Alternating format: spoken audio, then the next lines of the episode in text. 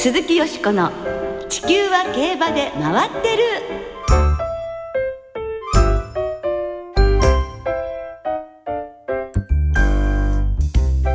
皆様こんばんは鈴木よしこです。お元気でいらっしゃいますか？地球は競馬で回ってる。この番組では週末の重賞レースの展望や競馬界のさまざまな情報をたっぷりお届けしてまいります。今日もよろしくお付き合いくださいね。そして今日ご一緒していただくのは小林正美アナウンサーです。こんばんは小林です。よろしくお願いします。こんばんは。よろしくお願いいたします。さて今週末はもうね5月に入りまして、はい、アメリカでケンタッキーダービーとケンタッキーオークス。イギリスでは2000ギニ1000ギニが行われいよいよ欧米もクラシックシーズンに突入いたしますが、はい、海外といえば28日に4月28日に香港のクイーンエリザベス2世カップに日本からエイシンフラッシュが出走いたしましたね。はい、まあ、外枠からスタートして最後方からの競馬となりまして、えー、直線入り口では馬群の中に果敢に突っ込んでいってね猛追したんですが香港馬のミリタリーアタックに1馬身4分の差及ばず3着でした、ね、2着馬との差も本当にわずかでね、はい、まあねこう迫力あるレースでしたけど残念でしたね。惜しかったです。はい、はいまあ、あの騎乗したミルコ・デムーロ騎士はですねインを狙ったが窮屈になってしまったペースも遅かったと語り藤原秀明調教師は外枠を懸念していたんだが結果的にそれが響いた、うん、それでも素晴らしいパフォーマンスを見せてくれたし馬を褒めてあげたいとコメントしていますがまあ惜しい競馬でした。そうですね。でもこの経験をまたどこか別の海外で生かしたいと藤原調教師はおっしゃっていますから再度の海外挑戦もあり得るということでね、ね、次回のチャレンジに期待いたしましょう。はい。鈴木よしこの地球は競馬で回ってる。この番組は JRA 日本中央競馬会の提供でお送りします。鈴木よしこの地球は競馬で回ってる。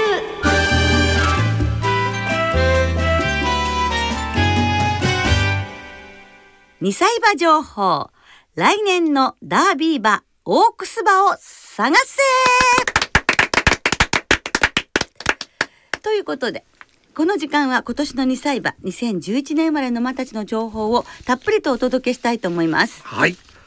まあ、北海道競馬では先週の水曜日24日に日本で最初の新馬戦が行われて2歳戦がすでにスタートしています、はい、父ワイルドラッシュの牝馬アイアンガールが日本で最初の勝ち馬となりました。おめでとうございます、はいさてよしこさんはペーパーオーナーゲーム攻略本 POG の王道という本の取材で北海道に行かれて朝早くから長期を見て 夜はなんと関係者とお酒を酌み交わして精力的に情報収集されたそうですね。そうですね。3月の上旬に2泊3日だったんですけれども北海道の方に参りまして取材をしてまいりましたが私の担当が社大グループだったんですね、はい、社大ファームそれノーザンファームそして追い分けファームでまあ、100頭以上の馬を見せていただきましてそれはどこに行っても圧巻でしたね。しかもなんか良血揃いでねどの馬見たってあら素敵あらかっこいいあら可愛いって あら強そうそんな感じでしたね。はい、はい。まあ、思えばよしこさんは昨年コディーノあゆさんを推奨されていたんですよね、はい、そうですよ。見る目があるとちょっと自信持っちゃったじゃないですかね。いやそうなんです。コディーノはもう本当に見た中で一番かっこいい馬だったんですね、はい、それであのもうこれは絶対いいと思ったのとあゆさんは下神戸牧場だったんですけれども、はい、あの牝馬と思えないぐらいしたくましい感じがしてボバだと最初思ってたら牝馬だったんですけど調教を見ていたら物見した時にちょんぴょんって跳ねた時の動き方があまりに俊敏でおーディープインパクトだと思ってあこの馬はぜひ入れようと思ったらまあ桜花賞馬になってくれて本当に嬉しいですよね。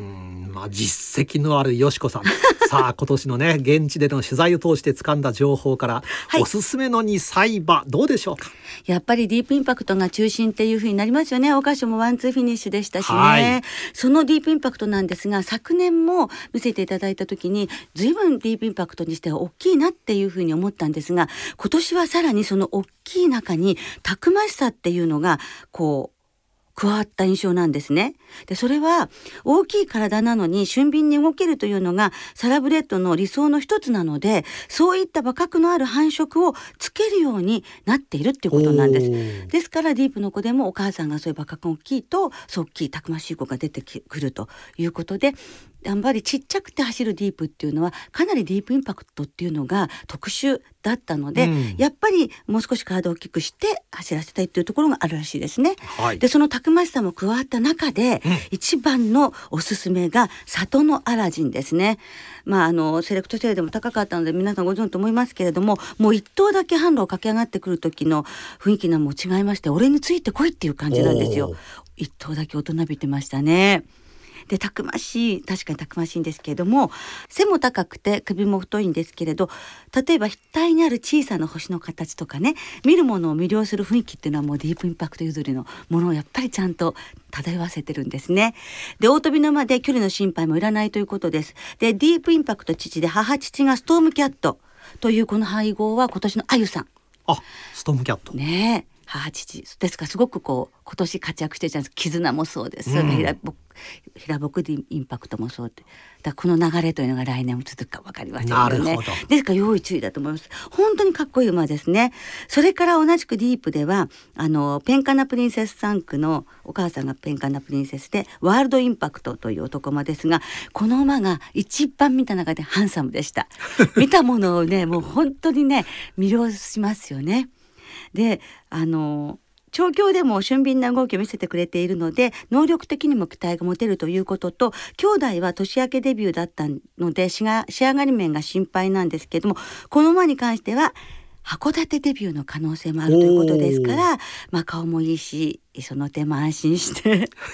指名できるかなっていうところもありますね。あとカリバルティっていうシェンクの子供のディープインパクト3区ももうすでにですねオープン級の走りをですね調教で見せていましたオープン級なんですかはいはいはいそうです。あとはキングカメハメハ3区ですね。でキングカメハメハ3区はあの一番は大和レジェンド牝馬ですけれども大和スカーレットの子供ですね。もうこう調教で近づいてきただけでオーラが違うのでもう栗毛のねもうほんとゆったりしたね輝きを放った綺麗な馬でしたね。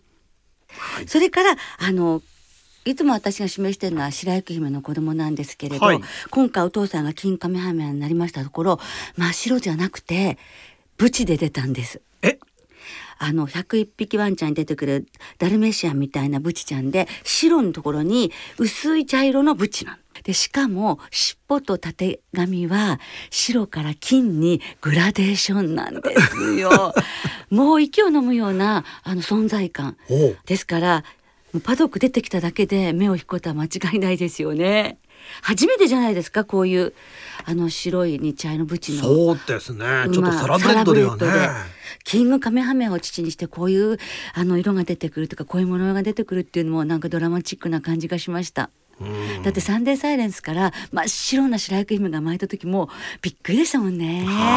ですからまあそういう意味でもちょっと注目の一頭ですね。シンボリクリスエス3区ではオリエントチャームがお母さんのファシーノすごくバランスがいいですね。この馬も推奨したいと思います。それから今年はゼンノロブロイ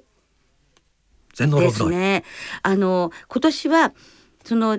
今年の2歳馬っていうのはゼンノロブロイの初年度産駒の活躍を受けて種付けされて誕生した世代ですね、はい、ですからサンテミリオンがオークス勝ったっていう時であはいはい、の、うん、とオークスは10 8頭中6頭がゼンノロブロイ産駒で1着3着4着だったってそうでしたまあアパパネと同着だったわけですけどね、ね、でもその時のあの種付けなので最強ラインナップの呼び声が高いんです。ですから全ノロブロイ3区ぜひ注目していただきたいと思いますが全のロブロイ3区の中では何といってもビワハイジ。あ、母ビワハイジ、はい、サングレアルというね牝馬なんですけどまあこれがねもうあの今回この POG の王道の表紙になってる馬なんですけれど表紙に出てきてるもう本当にねずっと見てたいぐらい可愛らしい。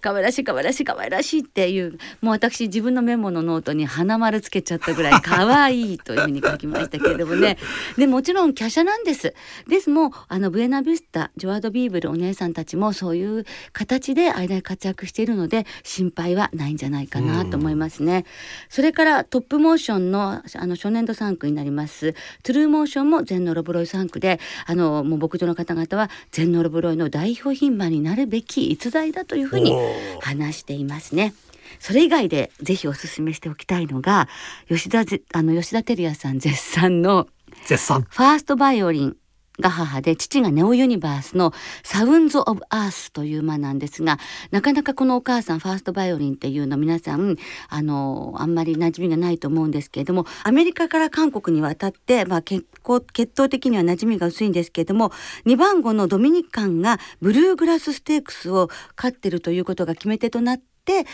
吉田照也さんが、まあ、競りでお買いになったわけなんですけれども、はい、それでこのファーストバイオリンこの子は本当にいい子が出たんです。サウンド・オブ・アースね。あの見るものを圧倒するカリスマ性がありまして足元がすごく綺麗で爪の盤の広がりが良くて綺麗な腕型なんです。で地面をしっかり捉えてまっすぐに歩く姿っていうのがすごく美しくて惚れ惚れしました。で全体的にバランスも良くて顔立ちもすっきり整っているということで非常に楽しみにしている一頭です。はい、はいまあ、こんなところかな。まだまだね、はい、あのおすすめしたいところそうですね。まだまだ伺いえ伺いたいんですが、まあ、この次はですね、はい、え。えー、双葉社から発売中のペーパーオーナーゲーム攻略本 POG の王道でぜひご覧いただきたいと思います。はい。私だけではなく POG 大王の競馬評論家の丹下秀夫さんの推奨馬から80ページでお届けする300頭の馬体。300頭バッチリ確認できますからね、はい。えー、ぜひご覧になっていただきたいです。なお番組の最後には今ご紹介しました POG の王道のプレゼントの告知もありますのでどうぞお楽しみに。以上今年の2歳馬情報をお届けいたしました。鈴木よしこの地球は競馬で回ってるさてここからはあさって東京競馬場で行われる NHK マイルカップの話で盛り上がっていきましょう。はい。このレースダービーが外国産馬に開放される前は、まあ、通称丸買いダービーなんてね言われてまして実際第1回から6回までは外国産馬が優勝したレースでしたね。まだ外国産馬にクラシックが開かれてなかったので外国産馬はみんなここ狙ってたんですよね。そうですね。ですからもうエルコンドルパサー黒船本当に外国産馬が強いというレースでしたもんね。はい。まあしかしその後去年まで内国産馬が11連勝していまして、はい、ここを勝ってダービーを制した馬もキングカメハメハディープスカイとね2頭出てます。そうですよね。タイのギムレットは NHK マイルカップ3着からダービー馬になっていますし、はい、牝馬のラインクラフトは桜花賞を制してこのレースも勝ったんですよね。あね。あの挑戦も感動的でしたよね。オークスに行かずに距離適性で行くんだと。なんか胸が熱くなりましたよね、ね、新しい時代が来たなってまたあの時も思いましたけれども、はい、本当にねあの以前とは随分と位置づけが変わってきましたね。そうですね。さてそんな NHK マイルカップ、はい、よしこさんが最も思い出として残っているレース。私はですね第2回ですね。第2回。はい NHK マイルカップ第2回。1997年シーキング・ザ・パールが勝った NHK マイルカップです。第4コーナーをカーブして直線コースに向いてきます。ファームシャドウファームシャドウ先頭で直線コースに向きました飛行機雲が2番手あとはパーソナリティ1そしてシーキング・ザ・ファール今4番手シーキング・ザ・ファール4番手間をついて懸命にスーパー中山 400m は通過。あとはブレイブテンダー大外からワシントンからそしてマイネル・マックスは一番外から追い込み体勢に入った。さあ先頭はパームシャドウ飛行機雲そしてシーキング・ザ・ファール。東京は早めの先頭だ。200m 通過してシーキング・ザ・ファール。シーキング・ザ・ファール2番手に飛行機雲 100m 通過。ブレイブテンダー3番手が2番手に歩いたどうか。外から懸命に湘南ナンバーを追い込んでくる。シーキング・ザ・ファールゴールイン。シーキング・ザ・ファール。4歳ベストマイラーの座を獲得。目の前にいらっしゃる小林正美アナウンサーの実況でお届けいたしました。どんな印象思い出お持ちですか？実況されていて。あのーええ牝馬でね、これほどこう強い馬というのも、えー、今あのね、えー、本当に牝馬が男馬に混じってね、はい、G1 勝ってますけれども、えー、シーキング・ザ・パール、はい、いや強い本当にすごい馬だなと思いましたね。ね3歳でねこんだけ強いってことですもんね。これあのもちろんあのさっきお話した通り外国産馬がクラシックに出られなかったのでシーキング・ザ・パールがもうここが目標だったんですけど4コーナー5番手から満を持して追い出されてね上がり34秒3の豪脚で抜け出して完勝するんですが重賞4連勝で4歳マイル界の当時は4歳今3歳でで、はい、3歳のマイル界の頂点に輝いたんですよね。で第2回でやっぱり牝馬が勝つなんてっていう感じでしたよね。そうですねねで思い起こせばこの1年前のその新潟三歳ステークス今でいう新潟2歳ステークスですけどあの時に好スタートを切った瞬間にシーキング・ザ・パールが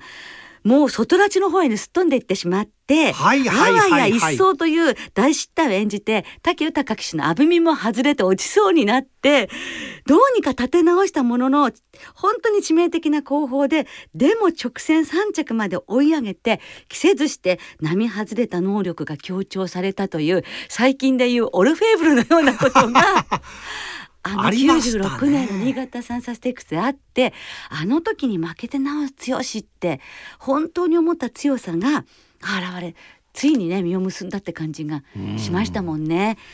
そのあの新潟に2歳ステークスから重賞4勝を積み重ねて初の G1 制覇になったということでそしてその後は残念ながらこう喉のね病気になって長期休養などがあったんですけれども、はい、でもそういったものもみんなあれ不審なんかを乗り越えて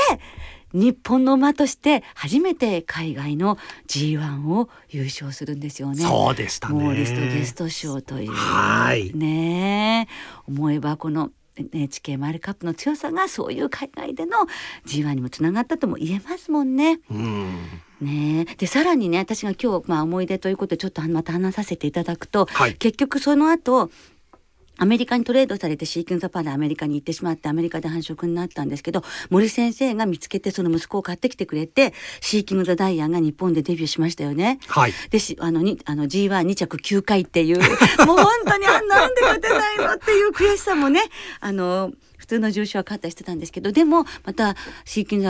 ダイヤも海外に行ってしまったアメリカ行ってしまって今はあの本当にチリとかメキシコで活躍馬を出してるんですよね。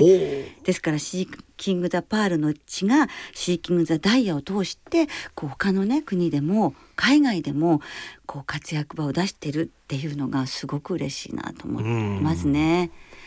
なんとかもう一回日本にこの血が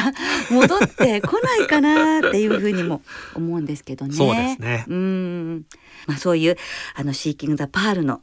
思い出を今日はお話しさせていただきました。鈴木よしこの地球は競馬で回ってる。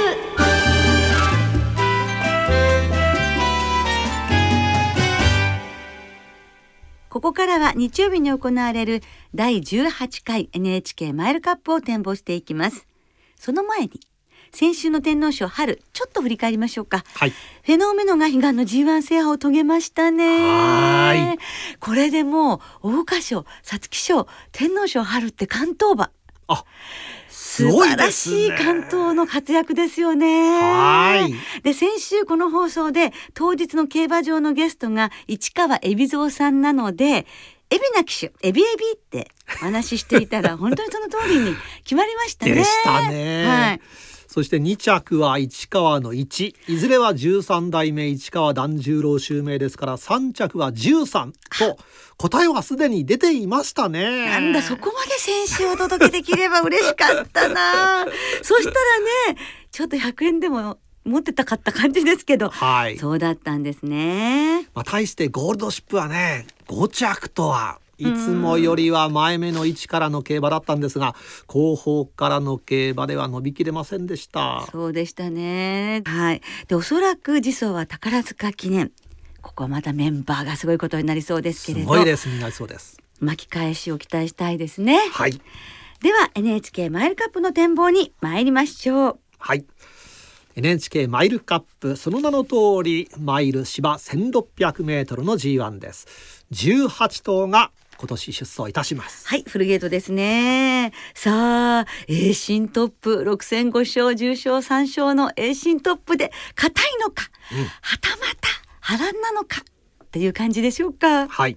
えなお東京競馬場はですね、はい、えー、今日金曜日正午の天候晴れ芝ダーとともに量、はい。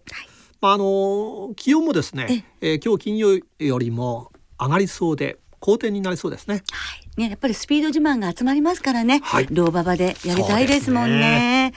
そして、よく言われるのがこの東京の1600メートルはね、スピードだけではダメだと。うん、1008、2000をこなせるスタミナが必要だ。とも言われますね。はい。そのあたりどうなんでしょうね。そういったところを、はい。考えてどうですか？どんな見解をお持ちですか？ですね。コパのリチャードからいこうかなと思うんですけれども、はい、コパさんにゲストに来ていただいて、まあ、そのインタビューをこの番組でもお届けいたしましたがあのある日にそのとってもお食事する会食する日がいい日があってその会食の日に来られた調教師の方々はもう皆さん重症勝ちになってると今年。その食事会にいらっしゃった中でまだ重症勝ってらっしゃらないというのが村山明調教師ただ一人っておっしゃってたんです。はい、そしたらなんと今週の兵庫チャンピオンシップでコパのリッキーが圧勝ですよ。強かったです。村山調教師。これで皆さんお食事に来られた方、皆さん重症勝ちになったということで、もうコパさんの勢いっていうものにやっぱり乗らなきゃいけないんじゃないかしらっていう気持ちもありますし、はい、やはり皐月賞よりはこの NHK マイルカップの戦六の方が向いていますしあの皐月賞のレコードを作ったのはコパノ・リチャードですからね。そうでしたね。ですからやはりコパノ・リチャードから戦六ならということでまた福永祐一騎手が違う魅力を出してくれるかもしれませんしね。この9番からいきたいと思います。はい、6番のレッドアリオン7番のゴッドフリートガイアースベルト10番そして、えー、15番のエーシントップ17番のインパルスヒーロー5頭に生まれんで流してこう一点今日シーキング・ザ・パールの話しましたからこう一点のローガン・サファイアの副賞を抑えたいと思います。そしてコパノチはだからローガン・サファイアのワイド、うん、NHK マイルカップ的中させて楽しい週末にいたしましょう。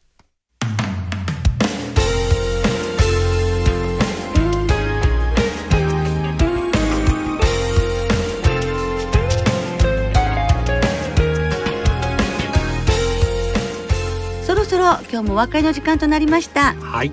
今週末は東京京都そして開幕週を迎えた新潟の三条開催です。明日土曜日は京都で京都新聞杯東京でダービートライアルのプリンシパルステークスが行われます。また日曜日には新潟でハンデ重賞の新潟大賞典も行われます。そして6日には船橋競馬場でダートグレートレースの柏記念が行われてエスポワールシチローマンレジェンドなどが出走を予定しています。こちらも見逃せませんね。はい。さあここでプレゼントのお知らせです。今日は特集で2歳馬情報をお届けしましたがその中でもご紹介しましたペーパーオーナーゲーム本攻略本ですね。POG の王道を